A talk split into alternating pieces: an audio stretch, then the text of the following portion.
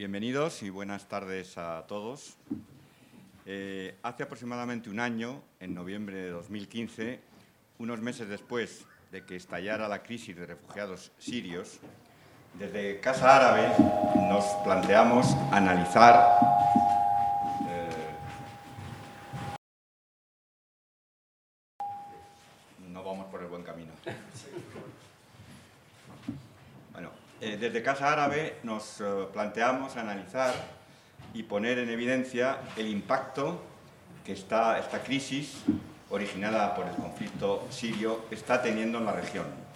Los problemas a la hora de ofrecer asistencia humanitaria a la población afectada, así como su impacto, el impacto socioeconómico en los países vecinos, especialmente Jordania, Líbano y Turquía. Como continuación a este ciclo de conferencias, hoy presentamos Crisis humanitaria en la región del Kurdistán iraquí, para poner en esta ocasión de relieve cómo se está gestionando esa crisis en esta región eh, como saben, la guerra en Siria ha causado desplazamientos forzosos de millones de personas en Irak y Siria desde, perdón, desde 2014. Hoy tenemos la suerte de contar con dos personas que han visitado recientemente la zona, que siguen de cerca la situación actual de los refugiados y desplazados en la región del Kurdistán y que nos hablarán de las consecuencias globales de esta crisis humanitaria sin precedentes y de las iniciativas solidarias que hay en marcha en la región. Estas dos personas con las que contamos esta tarde, auténticos expertos en esta materia, son Davan Sadala, primer representante del Gobierno regional del Kurdistán iraquí en España, y con Manuel Martorell, periodista y escritor especializado en Oriente Medio. Sin más, porque yo creo que aquí lo que nos interesa es oír a los que realmente saben de este tema, paso la palabra a Manuel Martorell. Eh, buenas tardes. Eh, bueno, a mí me ha tocado hacer dos, eh, dos intervenciones. Una va a ser explicar por qué los kurdos están metidos en esta crisis y, están teniendo un protagonismo de primer orden. Y después intervendrá Davan explicando la, repercusión de la crisis en la región del Kurdistán iraquí. Y finalizaré analizando dos, aspectos muy, muy, concretos y peculiares de esta crisis que es el, el, exterminio o el peligro de la desaparición de, ese mosaico de culturas y religiones que es que es Oriente Medio, eh, enfocándolo en, las dos minorías que están más en riesgo, que son los cristianos y los yezidis, que están tan de actualidad, en concreto por el premio Sájarov que se que se les, acaba, que les acaba de dar. Bueno, yo voy a, voy, a, em, voy a reforzar esta explicación con una serie de, imágenes que, voy a comentar bueno, ahí tenéis, mm, por, introducir algún dato sobre el Kurdistán, un mapa del Kurdistán. No es un mapa exacto, antes lo estábamos comentando. Aquí, mm, la realidad es que es muy difícil poner un mapa del Kurdistán. ¿no? Aquí faltan, por ejemplo, una, zona que está ahora de, muy actualidad, que es lo que se llama la región de Rojava. Este, este mapa no está bien hecho esto tendría que venir un poco más para abajo, ¿no? Pero lo mismo se podría decir del resto de los mapas. Para un, para un kurdo que sea muy nacionalista, el Kurdistán llegaría hasta el mar Mediterráneo y hasta el Golfo Pérsico, ¿no? Y una persona más realista pues lo circunscribiría más o menos en ese mapa. Eh, eh, como, seguramente eh, muchos de ustedes sabrán, los kurdos es un pueblo, es de los pueblos más antiguos de Oriente Medio, son aproximadamente entre, entre 35 y 40 millones de personas, es un pueblo de origen europeo, es decir, étnicamente y lingüísticamente no tiene que ver ni con los turcos ni con los árabes, pero sí sí con los persas, bueno, y está asentado en, en esa zona pues desde, mm, desde hace aproximadamente 3.000, 4.000 años. Bueno, ahí tampoco, tampoco hay datos, datos exactos. ¿no?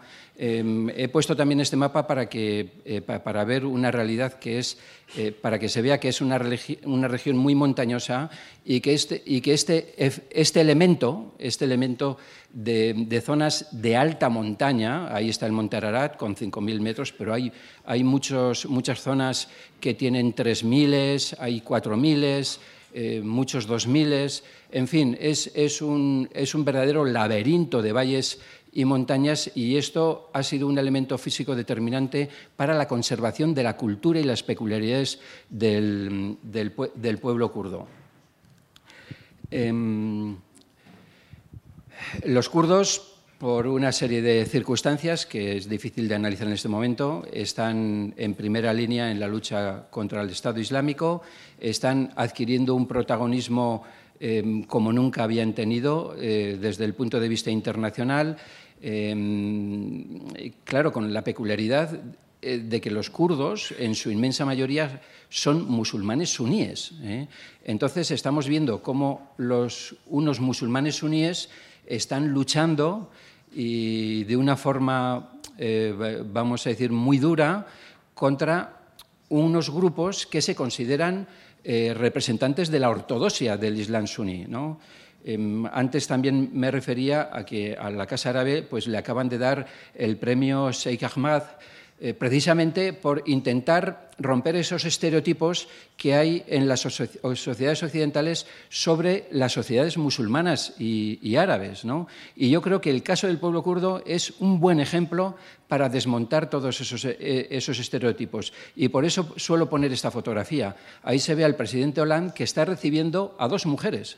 Pero esas dos, esas dos mujeres están representando a esas mujeres kurdas que están luchando contra el Estado Islámico y están muriendo a cientos. ¿eh? Eh, hace poco tuve una entrevista con una de estas dirigentes y decía que ellos, que ellos creen que son cientos ya las mujeres, fundamentalmente jóvenes, de familias musulmanas que están muriendo en la lucha contra, contra, contra, estas, contra estas tendencias contra estas tendencias radicales. Claro, esto rompe esa idea que tenemos en Occidente de que, mm, bueno, pues en, Oriente Medio, pues en primer lugar todo el mundo es musulmán, en, el Kurdistán no ocurre eso, eh, porque Oriente Medio no todo el mundo es musulmán eh, y también esa idea de que todos los musulmanes, pues poco menos que son integristas y, vienen hacia nosotros con el Kalashnikov y con, y con, y con una bomba eh, para, destruir eh, lo que sea, ¿no? Em, bueno, también que la mujer no juega ningún papel en las sociedades de Oriente Medio, ¿no? Entonces, las mujeres kurdas están demostrando desde hace tiempo que esto, que esto no es cierto. Y no es una cosa que viene de ahora, aunque no se puede decir, vamos a decir, que la mujer kurda sea una mujer liberada, porque no lo es, ¿no? Pero sí es cierto que a lo largo de toda la historia hay muchos elementos que indican que el tratamiento o el protagonismo de la mujer en la sociedad kurda es mucho mayor de lo que nosotros creemos. Solamente pongo algunos ejemplos, como por ejemplo una, una mujer que en la guerra de Crimea dirigía ejércitos de hombres y, que fue a la guerra de Crimea pues, para ayudar al Imperio Otomano, que es donde los kurdos estaban viviendo, ¿no? o princesas que, que gobernaban regiones enteras, pero regiones grandes, como puede ser eh, todo, eh, todo, Castilla y León, por ejemplo, ¿no? Em, como la princesa Hansad, que también dirigía ejércitos en el siglo XVII que estaban, eh, en el siglo XVIII que estaban eh, formados por decenas de miles de combatientes, o la Lady Adela, también llamada la princesa Adela, que dirigía la ciudad de Alabja a comienzos del, siglo XX, o Margaret George, que era una, kurda em, de religión asirio, asiria y que también en los años 60 em, estaba al frente de de, columnas de pesmergas. ¿no? Podíamos poner muchos, muchos ejemplos, eh, como Leila Kassin, que pertenecía a una organización de, mm, eh, estudiantil en los años 70 y que fue ejecutada el, el 5 de diciembre de 1974. En la actualidad, em, bueno, se ve que tanto en Siria como en Turquía la mujer está teniendo un protagonismo activo incluso en las organizaciones armadas, como se está viendo todos los días, pero sí, fundamentalmente esto está ocurriendo en Turquía, en Siria, pero también ocurre en Irak. Por ejemplo, estas, estas mujeres forman parte de un batallón de mujeres de la Unión Patriótica del Kurdistán, que es un partido muy importante en Irak, ¿no? o estas mujeres que son candidatas kurdas en las últimas elecciones municipales. Yo creo que ver la forma de vestir, el talante, creo que rompe mucho la, idea que tenemos de la mujer. O esta, esta, mm, bueno, aquí aparezco yo con un amigo, con Rajin Kaderi, durante una visita en una zona muy cercana a Irán, a una base de la guerrilla kurda iraní bueno, pues ahí estaban estas mujeres que tuvieron una reunión con nosotros y mujeres que no responden en absoluto a esa idea que tenemos de, las mujeres en, Oriente Medio. ¿no? También he puesto esta fotografía porque es muy, muy significativo que las mujeres kurdas lanzan ese mensaje no solo para el Kurdistán, sino para todas las mujeres de Oriente Medio y para todas las mujeres de las sociedades musulmanas de todo el mundo. Es decir, ellas están diciendo que la mujer puede tener un, protagonismo importante de primer orden en las sociedades musulmanas.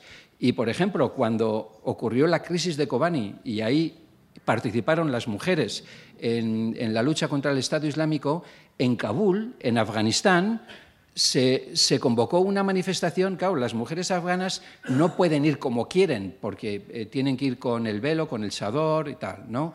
Pero, sin embargo, pusieron una pancarta de una mujer kurda luchando en Kobani. Y ellas dicen, en honor a las, mm, a las valientes mujeres y hombres de Kobani, nosotros estamos con vosotras, ¿no? Pero eso de alguna forma quiere decir que nosotros queremos ser como, como vosotras.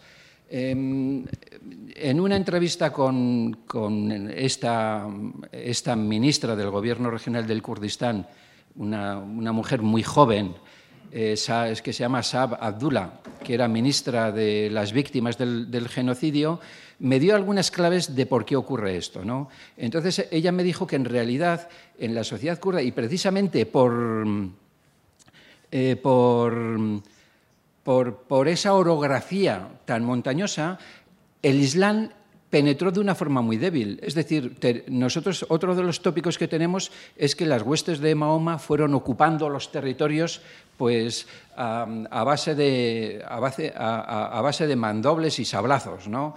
Eh, pero esto tampoco es así. Es decir, en muchos lugares ni siquiera podían ir con caballo. ¿eh? Y entonces había rincones o valles a los que solamente se podía acceder a pie y a veces era un misionero o un grupo de misioneros los que llegaban. O sea, de tal forma que esos misioneros musulmanes no podían combatir las religiones y las culturas preislámicas que de alguna forma se han conservado, se han conservado hasta ahora en muchos, en, muchos lugares. ¿no?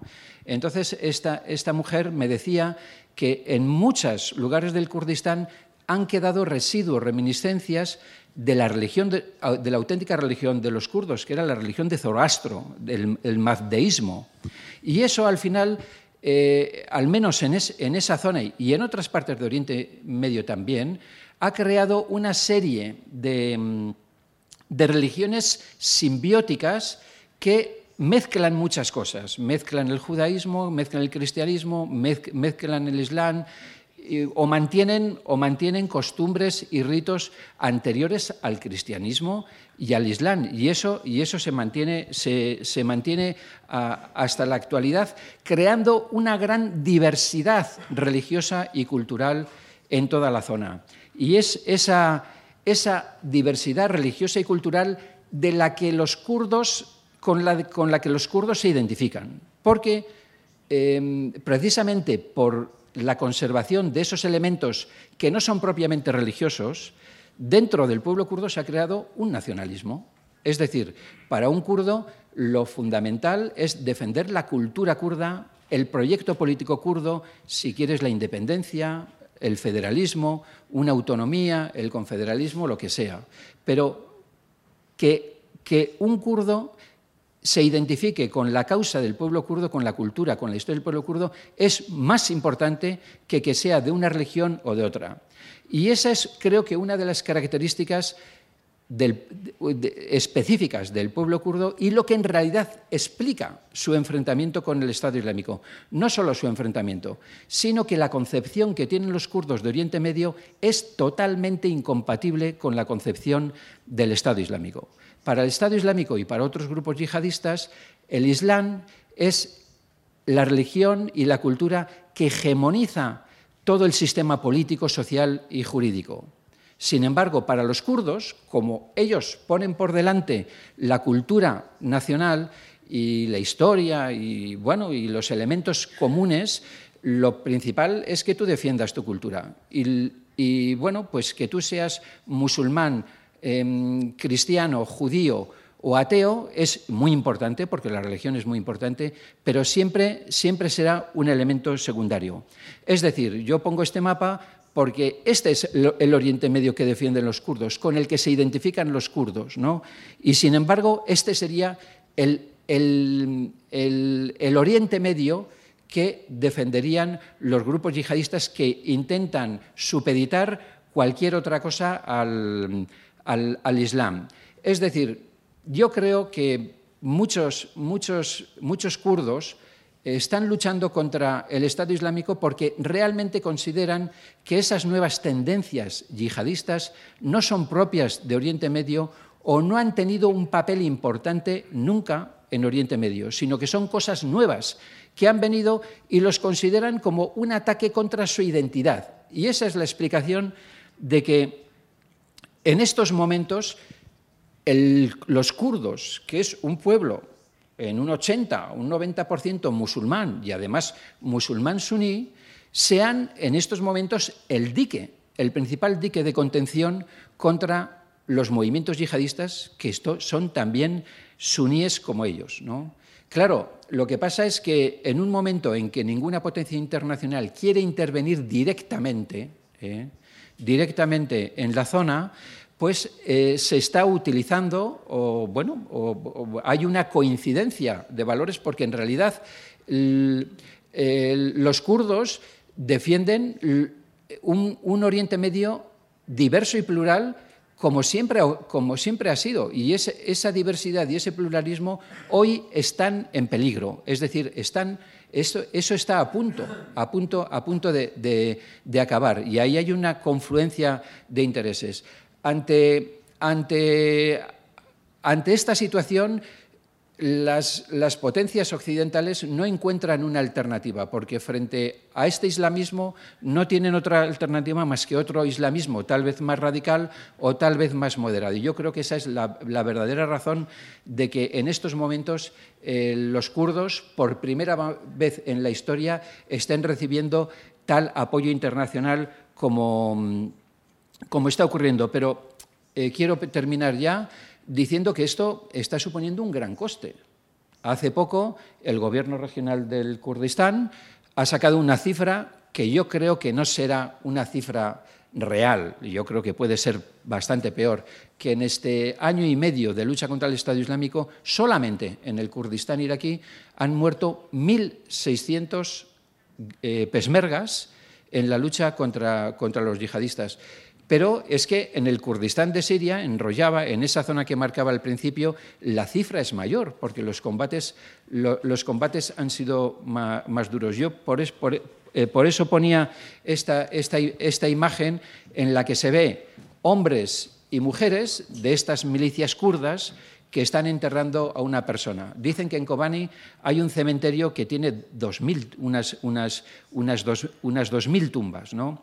Es un precio muy alto el que el, pueblo kurdo está pagando, pagando por, de alguna forma, defender unos valores muy próximos, muy próximos a, muy, próximos a los muertos, perdón, a los, nuestros, pero también esta, esta crisis está suponiendo un verdadero coste económico. Yo sé que en el Kurdistán iraquí hay huelgas, hay huelgas en los hospitales, precisamente en los hospitales donde tienen que atender a los pesmergas que, son heridos en el combate, porque no hay dinero, no hay dinero para, para, poder pagar los salarios. Prácticamente no hay clases en las universidades. Hay huelgas de maestros, hay huelgas de, profesores de, secundaria, porque la, agresión del Estado Islámico en realidad ha paralizado una economía pues, que, estaba comenzando a funcionar.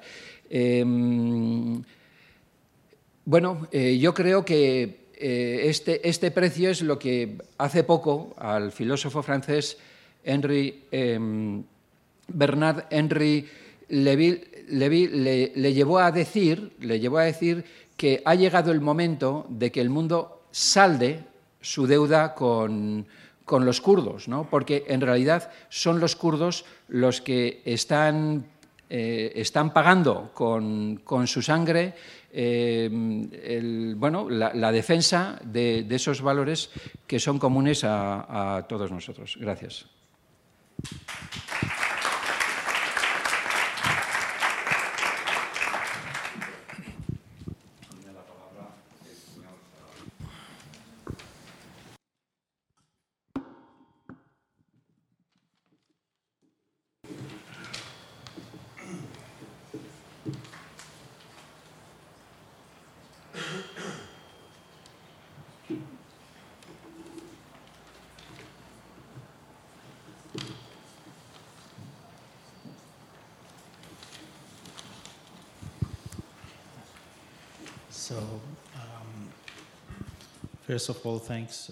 En primer lugar, muchas gracias a la Casa Árabe por darme esta oportunidad de hablar de la crisis humanitaria en mi región. Hoy mi presentación va a ser en inglés. Voy, estoy intentando, voy a intentar que sea breve. Muchas gracias por dejarnos eh, estar aquí esta tarde y gracias Manuel por tu breve explicación sobre la historia y sobre los kurdos. Lo que he preparado para hoy y me, gustaría decir también cómo hemos organizado este programa o este evento para esta tarde llevamos mucho tiempo en contacto con la Casa Árabe, hemos organizado varios eventos aquí y últimamente nos hemos dado cuenta de que no hay muchas muestras de ah, apoyo y ONGs que trabajan en el Kurdistán y que no participan en los problemas de los refugiados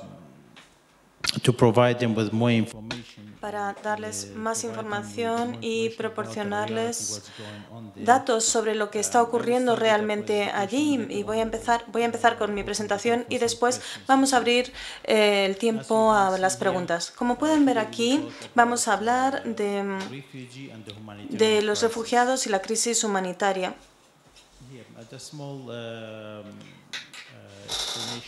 Aquí eh, tengo una pequeña explicación sobre la región del Kurdistán. Después del el cambio en Irak, cuando se derrocó a Saddam Hussein, el Kurdistán era y sigue siendo una isla de paz, diría yo, y la economía estaba creciendo rápidamente. Teníamos muchas empresas europeas e internacionales en el Kurdistán que estaban trabajando y que estaban invirtiendo, pero en 2013 aparece debido a la ignorancia de la comunidad internacional de la guerra civil en Siria. El Estado Islámico vio la oportunidad de crecer y de y también de ir de hacer tener presencia en Irak porque este eh, Estado Islámico fue invitado dentro de las fronteras de Irak por el secretario de Estado por eh, ser por el aislamiento al que habían sometido los chiitas y vieron que su única, em, desde Irak se vio que eh, la única oportunidad eh, de supervivencia era invitarlos al Estado iraquí. En Mosul y en Fallujah, en Mosul es la segunda ciudad por tamaño en Irak y han controlado esa ciudad. Y después en 2014 em, el califato fue declarado por Abu Bakr al-Baghdadi que se proclamó a sí mismo califa. Aquí también se ve este, este grupo tiene eh, alianzas con Boko Haram y los talibanes y también tienen eh, raíces en los em, in the Al Qaeda, been in prison for two times in the in, in Iraq by the American, but once they released him, they used the network of uh, han utilizado la red de Al-Qaeda en Irak y Siria y han declarado el, el, Estado Islámico en Irak y Siria. El grupo Daesh terrorista en 2016, con el apoyo de la eh, comunidad internacional, porque cuando ocuparon la ciudad de Mosul, una buena parte de Irak y de Siria solamente había fuerzas organizadas eh, muy escasas, pero al comienzo de la guerra estuvo muy desequilibrada porque tenían tenían muchas armas modernas y eh, en el lado contrario solamente había jóvenes peleando sin armas. En 2016 hemos visto que ISIS está perdiendo eh, terreno que mm, nuestras fuerzas del, los, del Estado iraquí ha ocupado algunas ciudades, pero la guerra no ha terminado porque cuando hablamos de expulsar a ISIS de Irak, Mosul es la ciudad más importante que, que están controlando. Y empezaron con la propaganda digital, estaban muy bien organizados y hicieron mucha propaganda y publicidad de su causa y de, las, de los grupos terroristas en distintos idiomas y obtuvieron el respaldo de muchos jóvenes en países europeos que se han unido a las fuerzas eh, a través de Turquía, de los aeropuertos turcos y las fronteras turcas, a través de los cuales llegaban a Siria para unirse al grupo terrorista ISIS. También hay algunos grupos dentro de Irak. Hay un mapa antes de los, los, las zonas en negro son las zonas que están controladas por ellos. Antes era, ocupaban el triple o el cuádruple del espacio que, ocupan ahora. Esta es la última imagen de diciembre y vemos ahora que las zonas están muy limitadas, son muy reducidas. Gracias a la comunidad internacional están perdiendo terreno y, y estamos muy cerca y esperamos que a principios del año que viene podamos expulsarlos, pero después veremos qué viene después, porque en nuestra región eh, es un punto muy, muy caliente y siempre en todo Oriente Medio eh, tenemos que hacer frente a distintos grupos con distintos nombres y debido a esto es debido a nuestra historia en primer lugar porque la región ha estado eh, fue dividida hace cientos de años en los acuerdos de Sykes-Picot y y se crearon fronteras artificiales después de la Sykes-Picot, em, después de los acuerdos de Sykes-Picot, em, se siguió respaldando a algunos dictadores porque era más fácil apoyar a estos dictadores porque resulta más fácil hacer negocios y eh, hacer y negociar en general con, con un dictador. Aquí estamos hablando de, de los kurdos hay fuerzas militares eh, underground y actualmente están eh, ganando a ISIS. Estamos colaborando ahora con Irak y aunque las vías de comunicación no han funcionado muy bien últimamente, pero estamos llegando a un, estamos a punto de llegar a un acuerdo con el gobierno central que con los chiitas y ahora la comunicación está, parece que está funcionando mucho mejor. También los peshmergas parece que se están combatiendo. Hay muchas mujeres de peshmerga eh, combatiendo. Em, em,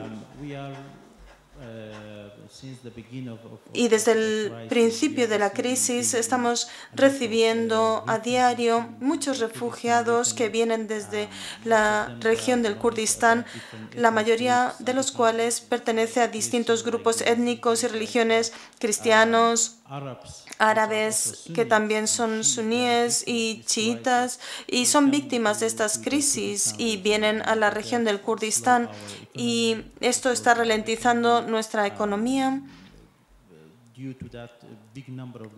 por eh, sus eh, los grandes números a los que están entrando en el territorio. Esto provocó una crisis social, económica, humanitaria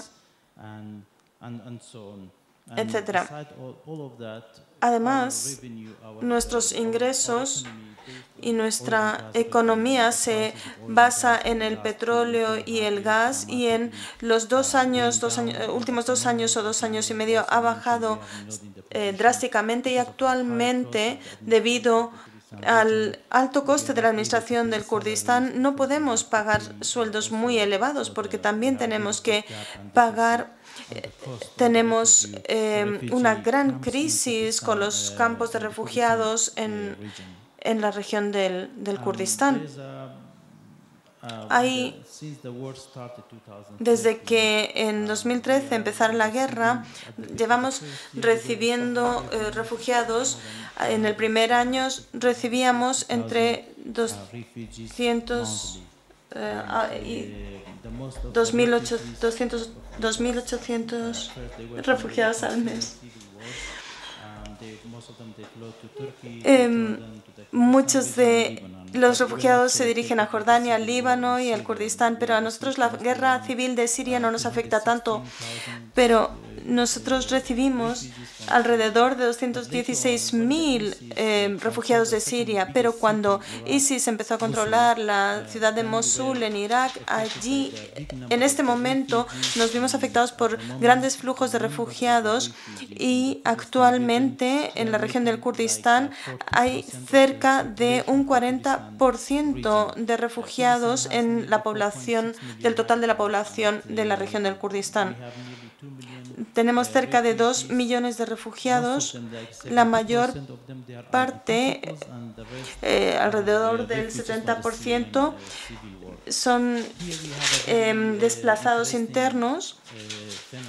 Y aquí vemos un fenómeno muy interesante en Irak. La historia se repite.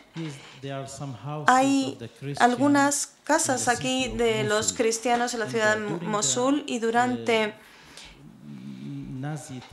el tiempo de los nazis en Alemania, los judíos tenían que dejar sus casas cuando tenían un símbolo como este y ahora nos encontramos que cerca de 70 años después de esto, Estamos reviviendo este fenómeno en, por ejemplo, la ciudad de Mosul.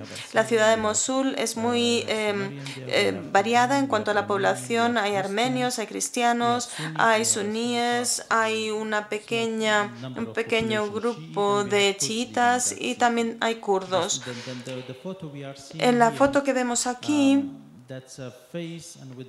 se ve una cara con una sonrisa. Esto significa que la casa se puede ocupar libremente, que la gente que vive ahí puede ser desalojada. Los cristianos cuando veían este símbolo en su puerta tenían que abandonar la casa para porque si no los eh, matarían.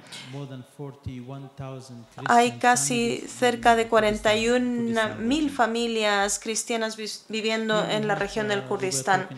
Aquí estamos también hablábamos de yazidis, eh, que son Cuando ISIS empezó a controlar Sinjar, los yazidíes que pudieron sobrevivir huyeron hacia las montañas de Sinjar, que está cerca de la ciudad. Eh, los que se quedaron cerca de la ciudad de Sinjar fueron en su, en su mayoría asesinados, sobre todo los hombres y mujeres mayores y solamente se quedaban como con los eh, chicos y chicas jóvenes como esclavos sexuales. Eh, conocemos muchos casos de mujeres que están en manos de los em, terroristas de ISIS que los utilizan como esclavas sexuales. Eh, muchos de los refugiados yazidíes huyeron de la, a, las, a, los montes de Shangal y, y los supervivientes que quedaron en manos de ISIS y que fueron violados durante varias semanas tuvieron que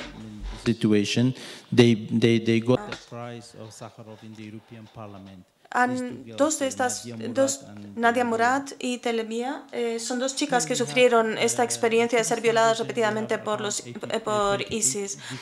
Hay 28 campos de refugiados en en la región del Kurdistán. Aquí tenemos una imagen de dos niños árabes cuya ciudad ha sido destruida y la familia huyó hacia la región del Kurdistán y este es el campo donde, de refugiados donde viven en la región del Kurdistán. Aquí también tenemos los refugiados sirios, también en Kurdistán que viven en un campamento en en unas condiciones eh, deplorables. Eh, el Kurdistán es una región muy fría y en ocasiones en invierno podemos llegar a los 15 grados bajo cero. En ocasiones es en verano es, es un país muy cálido y podemos llegar incluso a los 40 grados por lo que las condiciones de, los, de, los de vida de los refugiados son realmente duras y no hay esperanza, no hay luz al final del túnel donde los, que los refugiados puedan llamar su hogar. Aquí tenemos otro campamento, em, otro campo de refugiados. Hablaba de los 22 campos, pero hay dos nuevos que, que se acaban de terminar y la comunidad internacional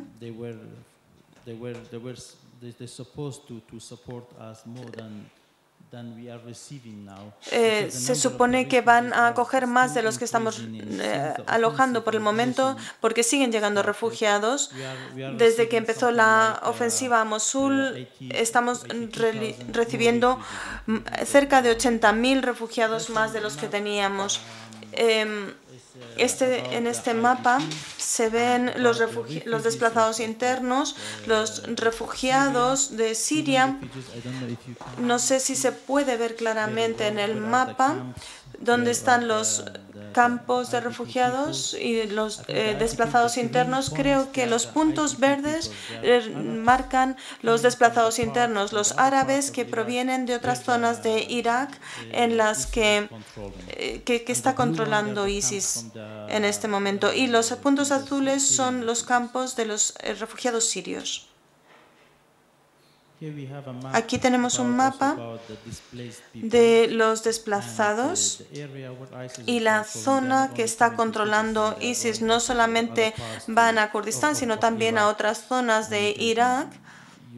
Y aquí se puede ver eh, por, por volumen dónde se centran los mayores, eh, la mayor densidad de refugiados que se reflejan los puntos más gruesos en el dibujo. Aquí también tenemos las familias y los, las categorías de los refugios. Aquí tenemos una fotografía de unos niños y las familias en los campos eh, del Kurdistán y son personas desplazadas. En la región del Kurdistán se invierten cerca de 3 millones de dólares diarios solamente en dar soporte a los refugiados y esto solamente para proporcionarles unas condiciones básicas de vida, eh, agua limpia y alimentos. Y también tenemos ONGs internacionales, em, el ACNUR está allí, la Cruz Roja está allí, em, el Save the Children del Kurdistán em, y otras fundaciones. Tenemos también la Barzani Charity Foundation y organizaciones locales que están ayudándoles. También hay que añadir a esto que España el gobierno español y algunas ONGs españolas. Eh, estos son los datos que tenemos del, pasado que han venido apoyando a la región del Kurdistán. Bueno, no a la región en sí, sino a los refugiados que había en la región. Tenemos la Agencia Española para la Cooperación Internacional que en 2014 nos dieron 500 millones, eh, medio millón de euros y en 2015 800 millones a través de la Cruz Roja y 800 mil euros. También tenemos ONGs religiosas que siguen siendo muy activas en el Kurdistán como Ayuda a la Iglesia Necesitada o Caritas y también tenemos eh, a través de contactos personales eh, también hemos obtenido apoyo por el Atlético de Madrid, de Madrid por ejemplo también hay una ONG catalana y una del País Vasco y también hay médicos, profesores y jóvenes voluntarios que vienen a ayudar a la región del Kurdistán. Aquí tenemos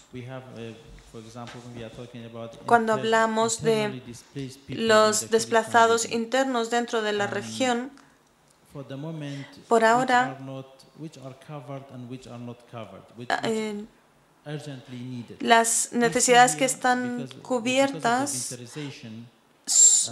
vemos que se necesitan inmediatamente kits para hacer frente al invierno y se necesitan con mucha urgencia. Manuel ha hablado de la huelga de los profesores, pero estamos también intentando proporcionar educación a los refugiados en los campos y tenemos cerca de 40% de kits que se utilizan para las escuelas, de niños que están en las escuelas. Los niños en los campos de refugiados los niños van, están escolarizados en octubre de este año, con la colaboración de la comunidad internacional como Francia, Alemania, Estados Unidos y el ejército iraquí se han iniciado campañas para la escolarización de los niños. Creo que los, la ciudad de Mosul ya ha caído, en mi opinión, y los eh, soldados iraquíes están controlando la mayor parte de la zona oriental de Mosul, pero debido a las complicaciones políticas se requiere un acuerdo político y no, aún no hemos llegado a este punto en el que sepamos, estemos de acuerdo sobre quién va a gobernar la ciudad una vez que se haya expulsado a ISIS. Mosul es la segunda, Mosul es la segunda ciudad en importancia de Irak y aún hay una buena proporción de la ciudad, de la ciudad eh, bajo el control de ISIS.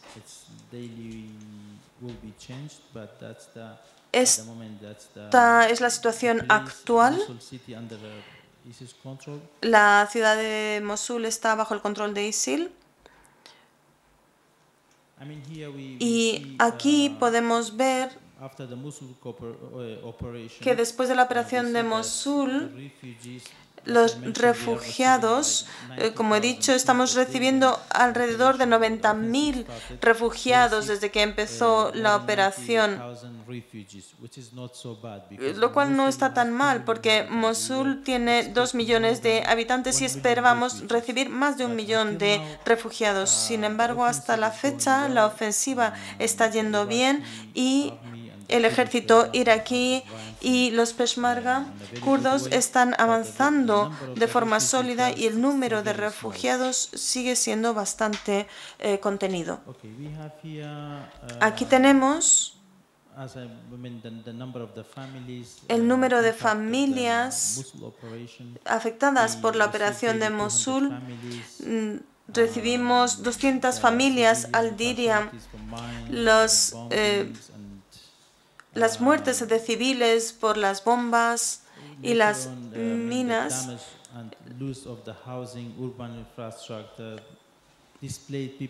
los desplazados huyen sin sus pertenencias y sin documentación, lo cual, documentación, lo cual supone un gran problema porque tenerlos a los refugiados sin, la sin sus papeles, creemos que en la zona que controla ISIS, la mayor parte de las familias que huyen al Kurdistán sin documentación, creemos que pertenecen a ISIS o que pueden ser eh, combatientes eh, pro-ISIS y que una vez que llegan a las fronteras no podemos identificarlos porque carecen de identificación. Y esto nos ocasiona grandes problemas porque en este caso podremos tener eh, a las familias de los eh, combatientes de ISIS. Tenemos que aceptarlos por las normativas de los, internacionales sobre derechos humanos. Aquí tenemos Aquí lo, lo más importante es que necesitamos más ayuda para los campos de refugiados solamente estamos preparados para las llegadas de los nuevos refugiados y los desplazados internos y tenemos solo nueve o diez campamentos, campos nuevos. Acabo de llegar de Kurdistán hace un par de días y he visto tres o cuatro campos que los visité con una delegación europea y algunos miembros del Parlamento Europeo y lo que necesitamos porque tenemos una gran laguna en este sentido, una gran falta falta de dinero y, nos falta soporte, ayuda y respaldo de la eh, comunidad internacional.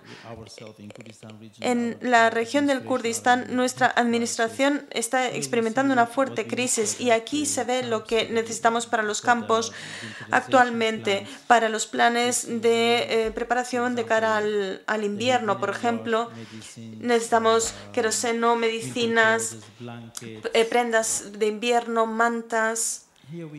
Aquí vemos una casa en la región de donde provienen los desplazados y ahora incluso aunque algunas de estas zonas las ha recuperado el ejército iraquí o los peshmergas lo han recuperado, pero vemos que las casas tienen este aspecto y en caso de que quisieran volver, no, no podrían y no hay planes de reconstrucción de sus ciudades de origen. Estos son unos datos que pueden ser interesantes para las ONGs, que son, eh, es un cálculo de los fondos que necesitaríamos. Aquí vemos los sectores en el lado izquierdo. Eh, por ejemplo, aquí vemos la educación necesitaríamos 82.720.392 y la, la financiación que hemos recibido es de 19.935 eh, 19.935.590. Como se ve, la diferencia eh, supera los 60 millones de dólares. En lo que se refiere a la seguridad alimentaria, se, hemos solicitado 200, casi 240 millones de dólares y se se han recibido cerca de 110 millones de dólares, con una diferencia de 130 millones entre lo que recibimos y lo que necesitábamos. Este, el invierno ya ha empezado y los refugiados realmente están viviendo en condiciones muy duras. Aquí tengo una panorámica del Centro de Coordinación Conjunto de Crisis de nuestro Ministerio de Planificación y de las Naciones Unidas en la región del Kurdistán. Y aquí vemos el, que se solicitan, se necesitan 860 millones y que la diferencia entre lo que se ha recibido y lo que se necesita es de 270 millones de dólares. Aquí vemos que la limitación de la financiación, eh, la falta de financiación de la administración, eh, recursos humanos y técnicos limitados, falta de información sobre las operaciones militares y la escasez de información sobre el número de los refugiados, porque tenemos eh, refugiados registrados en los campos, pero también hay desplazados internos que están viviendo en las ciudades que no están registrados en nuestras bases de datos y Aquí hay espacio para, hay margen para que las ONGs españolas nos ayuden. En los últimos años reconocemos que las ONGs, no sé si por las normativas del gobierno español o por falta de información, eh, lo cierto es que traditional uh, for the Spanish mm. NGOs to be, be active? No, that, uh, hay una tradición de actividad de las ONGs en esa zona. Cuando hablamos con algunas de estas ONGs, eh, vemos que tienen mucha actividad en el Sáhara y en América del Sur, pero aquí hemos destacado algunos aspectos en los que las ONG españolas podrían ayudar. Por ejemplo, eh, asistencia a las mujeres, que para mí como como he visto y todavía tengo información de las familias que están allí, necesitan eh, asistencia psicológica porque hay muchas madres, em, familias monoparentales con madres que han sufrido mucho y que tienen problemas em, de este tipo. Para los niños la, la actividad escolar es muy importante, también asistencia psicológica y los yazidíes también que han sufrido más que otros grupos étnicos esta crisis.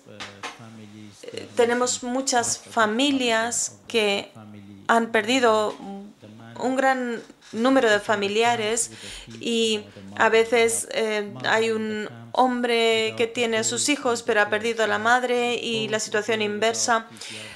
Eh, familias totalmente desestructuradas, en las que faltan eh, muchos miembros. Se necesita siempre asistencia médica también por el frío de la región del Kurdistán. Y también debido a la falta de agua limpia y potable y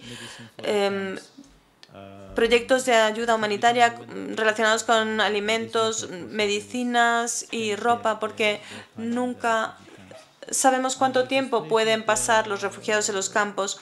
Y también las nosotros podemos facilitar a las ONGs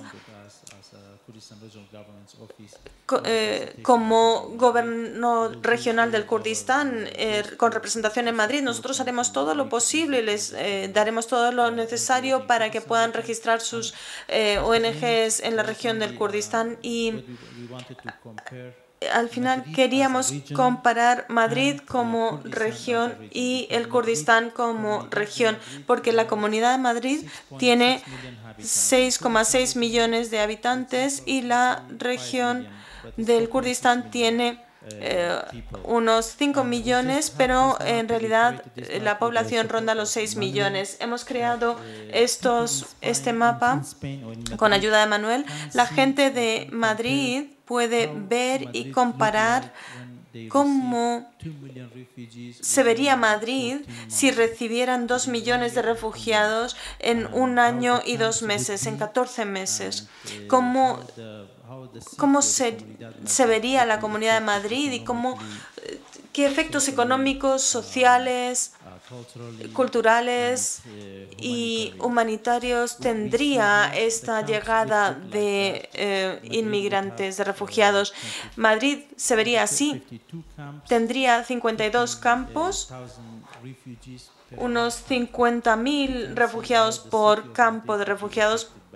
Pueden imaginarse cómo afectaría esto a la región de Madrid y esta es la situación en la región del Kurdistán. Muchas gracias a todos por su atención.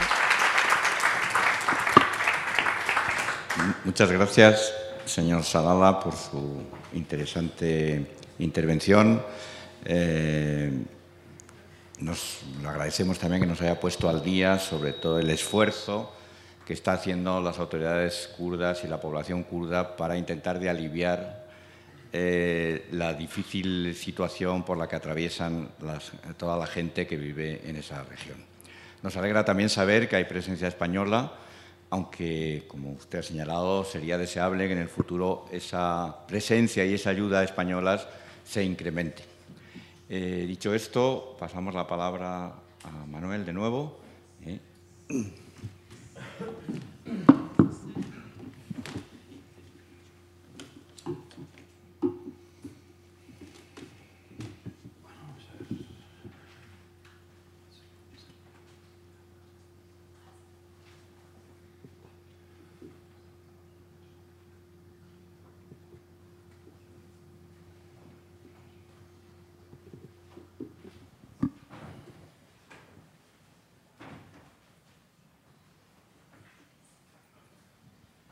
Bueno, yo, voy a insistir un poco más en, los primeros conceptos sobre las consecuencias que desde el punto de vista cultural y respecto a, esa concepción de un Oriente Medio diverso y, como mosaico de culturas y religiones. ¿no? Vuelvo, vuelvo a poner este mapa, pero ahora lo, voy a acercar un poco más.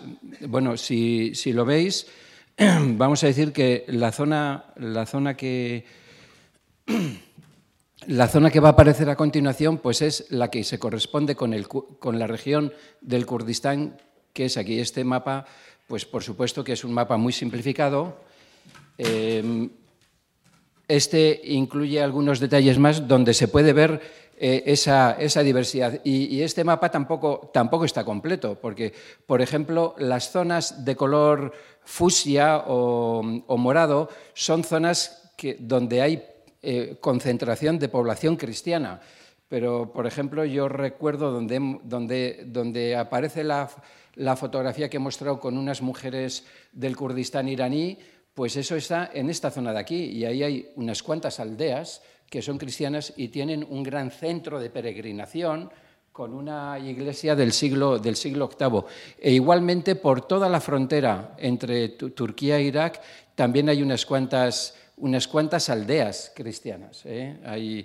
es decir, los cristianos están repartidos por todos los sitios y precisamente por eso, por, por no ser, em, vamos a decir, por no formar grandes bolsas eh, demográficamente homogéneas, eh, son la víctima propiciatoria de los movimientos islamistas, ¿no? de los movimientos radicales, porque no tienen capacidad de defensa como, por ejemplo, puede tener la población kurda musulmana que forma, que es esta zona, esta zona vamos a decir, más morada, eh, que forma bueno, una gran cohesión. Y aquí se pueden ver muchas, muchas de esas Em, religiones que son sincréticas o que son precristianas y premusulmanas. ¿no? Pues aquí están los yezidis, por ejemplo, los cacáis, que también es, eh, es una religión antiquísima en esta zona de aquí y en esta zona de aquí. eh, bueno, hay, hay, kurdos chiíes también y además los hay de distintas tendencias. Uno de mis mejores amigos, que, que también vive en, en, Pamplona como yo, pues es kurdo Feili, que son unos kurdos que viven en esta zona sur de sí. Son chiíes, pero dentro de los chiíes tienen una corriente distinta y, lo mismo pasa con los sabaks en la zona de aquí y por, otras zonas. Eh, concretamente, los yezidis, a los que me voy a referir ahora con un poco más de detalle, pues están concentrados sobre todo en la región de Sinjar, que ahí puede haber una población, había, porque claro, ahora, ya, no hay, ya, prácticamente no hay nadie, ¿no? Una población como de medio millón de personas, ¿no? Y luego también están extendidos por varias zonas en, esta parte de aquí. Los yezidis no solamente eh, están en Irak, también están en esta zona de Siria, los hay en Turquía, los hay en Armenia, los hay en Irán, los hay incluso, incluso en Georgia. En total, pues, ¿qué pueden ser? Tal vez un millón de personas en todo el mundo o más. Y claro, si por ejemplo los cacáis, que tampoco son musulmanes, también que hay, eh, que hay grandes poblaciones de cacáis ahí en, en Irán, pues que pueden ser dos millones de personas, pero claro, si vas juntando millones, pequeños millones de personas de distintas corrientes, ¿no? y no digamos también de las diferencias que hay entre distintas tendencias dentro del Islam suní, por ejemplo. En, en, el Kurdistán iraquí, por ejemplo, hay mucha influencia de los Nashbandi y de los Kaderi. Los Kaderi que están eh, sobre todo en la frontera entre Irak e Irán, y los Naxbandilla que están repartidos por, por muchos sitios, ¿no? sobre todo por esta zona de aquí. Por ejemplo, la familia, la familia Barzani, que son los líderes históricos de los kurdos de Irak, pues están relacionados con esa, con esa corriente, los Naxbandilla. ¿no? Eh, bueno, yo mm, quería centrarme en, en, en, estas dos corrientes, en, bueno, en los cristianos y en los yezidis, porque en realidad son las religiones más antiguas. Eh, el cristianismo se extendió cuando, cuando surgió en Palestina, por donde se, se, extendió de forma natural fue por Oriente Medio. Yo recuerdo en, en el año, esto fue en el año 93 o, o 94, habían, acababan de descubrir aquí, en, un sitio en la carretera entre Suleimani y Kirkuk, aquí en el centro, aquí hay una, cadena de montañas eh, y hay un paso que se llama el paso de, de Bacián, de Basián. Bueno, pues ahí en un montículo descubrieron un monasterio fortaleza del siglo IV. ¿eh? Es decir, en toda esta zona hay monasterios, iglesias, que son de los primeros años de la cristiandad. En la, Edad Media, en, la Baja Edad Media, bueno, en buena parte de la población de Irak era cristiana y había grandes centros, grandes centros de expansión del, cristianismo en, en, to, en, todos estos países. ¿no? Eh, y los yezidis, bueno, los yezidis aunque es una religión que, se termina formando en la Edad Media, pero en realidad sus orígenes están en la religión de Zoroastro, en la religión de Zaratustra, en el Maddeísmo, que era la religión originaria de, los kurdos. Es decir, estamos hablando de las dos religiones más antiguas de Oriente Medio que están a punto de desaparecer. De hecho, en estos momentos, en muchos lugares donde esas religiones eh, tenían un, una gran estabilidad, eh, eh, eh, bueno, y la han tenido durante, durante estos 20 siglos, eh, bueno, pues ahora eh, muchos de ellos, bueno, ya, y ese creo que es el, el, gran problema, el problema que existe en estos momentos en Oriente Medio, es que muchos de ellos es que ya, ya, no, quieren, ya no quieren regresar. Y, eso es, un, problema de, mucho calado porque eh, eso supone el fin del Oriente Medio como lo, hemos conocido hasta ahora. Eh, todo esto lleva aparejado eh, eh, pequeñas, bueno, pequeñas, por llamar de alguna forma, pe pequeñas catástrofes. Cuando se destruye un monasterio del siglo VIII, en ese monasterio hay incunables, manuscritos, eh, bueno, que ni siquiera están catalogados, ni siquiera se sabe el valor que tienen, que incluso en muchos casos ni siquiera se han estudiado y todo eso ha desaparecido. ¿eh? No, sé, algún día habrá que hacer el cálculo de, cuántos incunables, cuántos manuscritos del, siglo IV, del siglo V han desaparecido para siempre, como si nunca se hubieran escrito, porque nunca se han estudiado, se han conservado en esos monasterios, pero nunca van a volver a ser reconstruidos. Yo quería establecer una diferencia en la actitud del Estado Islámico sobre estas religiones. Una, a los cristianos, Daván ya se ha referido a, ellos en parte, se les, en la mayor parte de los casos se les ha dado la opción de eh, o bien convertirse al Islam o bien pagar unas tasas elevadas, un impuesto, eh, eh, y por lo tanto quedarse en la zona o bien marcharse. Y, si se elige la opción de marcharse, evidentemente pierden todas las propiedades, como, como os he explicado. ¿no? Eh, claro, lo que pasa es que en muchos, en muchos, en muchos lugares em, se ha dado un paso más y se ha obligado a la gente a, a convertirse y e incluso pues, ha, habido, ha habido también asesinatos por, por, este motivo. Y luego, en, en, otro orden de cosas, también se obliga a los cristianos a quitar cualquier símbolo de ostentación exterior. Y eso, por ejemplo, es lo que ha pasado con esta iglesia que se llama la Iglesia del Reloj, que durante más de un siglo ha servido a los mosulíes para ajustar la hora, porque claro, era una torre muy alta que tenía un reloj en, un reloj en cada una de las cuatro eh, eh, partes de la torre y se veía desde kilómetros y la gente pues eh, se ponía la hora del reloj apuntando, por eso todo el mundo le llamaba la torre del reloj. Da bueno, se da la circunstancia, la curiosidad de que ese reloj fue enviado por una española, es Eugenia de Montijo, que fue la, la mujer de Napoleón III y bueno, pues en agradecimiento al trabajo que habían hecho los dominicos, porque esta iglesia pertenece a la Orden de los Dominicos, por el trabajo que habían hecho en una, en una epidemia que, eh, que, bueno, que se cobró muchas vidas en la ciudad, les, les envió este reloj, este reloj para su torre. Como es un elemento que predomina sobre los elementos musulmanes, pues esa, ese reloj y esa, esa, torre ha desaparecido. Y lo mismo pasa pues con, con cosas que se ven por fuera, ¿no? Eh, quitar estatuas, quitar murales, bueno, todo, bueno, en todo caso se permite, o quitar las cruces, ¿no? Y las campanas. Por eso es muy curioso, por ejemplo, esta, esta iglesia es una iglesia de, la localidad de Serecanille, en, en árabe Ras Alain, en el norte de Siria.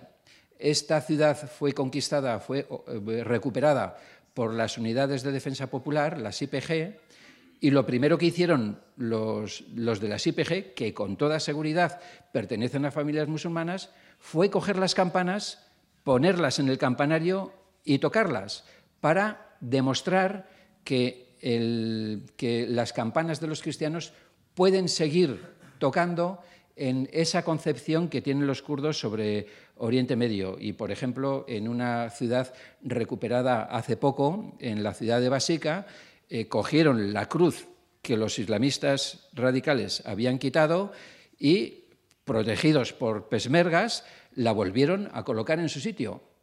Muchos de esos pesmergas son de familias musulmanas, pero para ellos es muy importante, es muy importante mantener esa concepción plural y diversa de, Oriente Medio. A los yezidis no se les ha dado esa oportunidad. ¿eh? Yo he, visitado eh, varias veces el, centro, el principal santuario que tienen los yezidis en, Irak. Los yezidis Mm, no se consideran, no, guardan ninguna relación con, el Islam, sí que han aceptado algunas cosas del Islam, sí que han aceptado algunas cosas del cristianismo y han creado esta, esta religión simbiótica, pero que en el fondo, en el fondo guarda los mismos principios que la religión de Zaratustra, que se supone que apareció tal vez mil años antes, mil años antes de Jesucristo. Este es un grabado antiguo de su principal centro. Esta es una fotografía, bueno, estas Creo que estas dos personas ya no existen porque yo saqué esta fotografía hace, muchísimo tiempo, creo que fue en el año 93 o 94. Y mm, como buenos maddeístas, bueno, pues los, los adoran al fuego en tanto que representación de la divinidad solar en la tierra. Y es muy curioso, por ejemplo, las cúpulas, características de los templos yezidis, como las podéis ver, que si se miran por encima, en realidad representan al sol. ¿no? Eh, bueno, es una religión que tiene muchos secretos, eh, eh, practican una especie como de panteísmo, creen en la reencarnación y luego en un, una conexión intercomunitaria de los deseos. ¿no? Aquí, por ejemplo, lo, podéis ver. Si, una persona, por ejemplo, tiene un problema, pues va aquí, esto es la tumba del, vamos a decir, del, eh, Sheikh Adi, em, eh, que refundó esta religión. Si alguien tiene un problema, pues, por ejemplo, le hace un nudo a estas telas de colores, ¿no? Y luego una persona que, por ejemplo, se quiere quedar con el problema de esa otra persona, pues deshace el nudo y se queda con él. No, es una, es una especie como de, solidaridad eh, comunitaria. Bien, a los yezidis no se les ha dado esa opción. ¿Por qué? Porque los cristianos es una religión del libro, como eh, muchos, muchos y, muchas de ustedes sabrán. en, la en, la Biblia de los, de los musulmanes, en el Corán, se respetan tres religiones, el judaísmo, el cristianismo y el mazdeísmo, las tres. Es decir, los musulmanes tienen que estar obligados a respetar estas tres religiones. Pero los musulmanes radicales no consideran que el yezidismo forma parte del mazdeísmo y por lo tanto no es una religión a respetar. Por lo tanto, si a los, a los cristianos se le da la opción de o convertirse o pagar la tasa o marcharse, a los yezidis la única opción que se les ha dado convertirse o morir. Entonces, esa es la razón por la que eh, la ofensiva del Estado Islámico contra la zona de Sinjar eh, se convirtió en un genocidio. En un genocidio, todavía no se saben las cifras, pero tal vez eh, cerca de 5.000, un éxodo, que bueno, eso ya, ya lo vimos todo en las... bueno, cuando la gente intentó huir a través de esas, a través de esas montañas en esta zona. O sea, este es, esto, esto sería el, el monte Sinjar. El monte Sinjar, entonces, el Estado Islámico lo que hizo fue rodear todo y, eh, bueno, pues eh, atrapar a, a, todas las aldeas que había, había por aquí y quien pudo huyó por estos montes, pero quedaron atrapados. Eh, los pesmergas de Irak no supieron defender a esta población y entonces tuvieron que venir de Siria las unidades de defensa popular, que son los que abrieron un corredor, un, corredor inestable que permitió salir a buena parte de la gente que estuvo, que, estuvo ahí. Bueno, en esta, en esta, zona ya se han localizado, están señaladas ahí, 40 fosas comunes. ¿eh? Están distribuidas en, en diferentes sitios, sobre todo en, una población que se llama Cocho, que es de, donde, de donde, es Nadia Murad, a la que le dieron el, premio, el premio Sájarov ayer. ¿eh? Bueno, según, según, una interpretación de esas interpretaciones que se hacen del Corán, los, eh, quienes, quienes eh, realizan esta, esta operación de conquista eh, claro, pueden exterminar a, las personas que no se quieren convertir al Islam, que es lo que, lo que ha pasado. A muchos yezidis se les preguntó, ¿os queréis convertir o no? Pero no se les dijo que si no se convertían los iban a asesinar. Entonces, pues muchos dijeron que no se querían convertir y después los asesinaron. Pero, como en el Corán, según un pasaje de la Edad Media, eh, se permite el tomar como botín de guerra a las mujeres, pues se calcula que en torno a 4.000 o en torno a 4.000 o tal vez más mujeres yezidis han sido convertidas en botín de guerra, en esclavas sexuales y se están vendiendo, se están vendiendo en los mercados a distintos precios que están establecidos eh, según los atributos físicos y sobre todo según la edad en eh, órdenes dictadas por, el Estado Islámico. De tal forma que los precios más altos son las niñas, porque se pueden vender niñas de 10, de 11, de 12 años, y vamos a decir, los precios más bajos son los que corresponden a las mujeres de, en de 45 a 50 o un poco más años. Las que superan esa edad, en buena parte, eh, también fueron asesinadas junto con los con, los hombres. Hay muy pocas imágenes de lo que realmente ocurrió, pero hay una grabación de vídeo a la que corresponde estas dos imágenes en las que se ve a un grupo de mujeres yezidis en el momento en que están siendo distribuidas por los milicianos para utilizarlas luego eh, sexualmente. Bueno, eh, hay, mujeres, por ejemplo, como en el caso de Nadia Murat, que ha sido vendida hasta 12 veces, es decir, ha tenido 12 propietarios. Y Nadia Murat dice, y lo dice en todos los sitios, que todos los propietarios le han tratado con la misma brutalidad y la han violado con, la, misma, con la misma brutalidad. Y en una ocasión, cuando consiguió escapar y la detuvieron, entonces sufrió una violación colectiva de los guardianes que estaban, que estaban en la casa donde la, incluso se han conseguido, yo no sé si esta fotografía es, real o no, según las milicias chiíes que cogieron este, este, esta imagen. Eh, esta imagen estaba en un teléfono móvil de un miembro del Estado Islámico que murió en una de las ciudades recuperadas hace poco. Y entonces en ese vídeo se ve cómo varias personas de nacionalidad saudí están pujando por esa mujer yezidí que está en, medio, en medio del, salón. Hay órdenes como esta, donde se especifica el precio que tienen que tener las mujeres de acuerdo, de acuerdo con, su edad.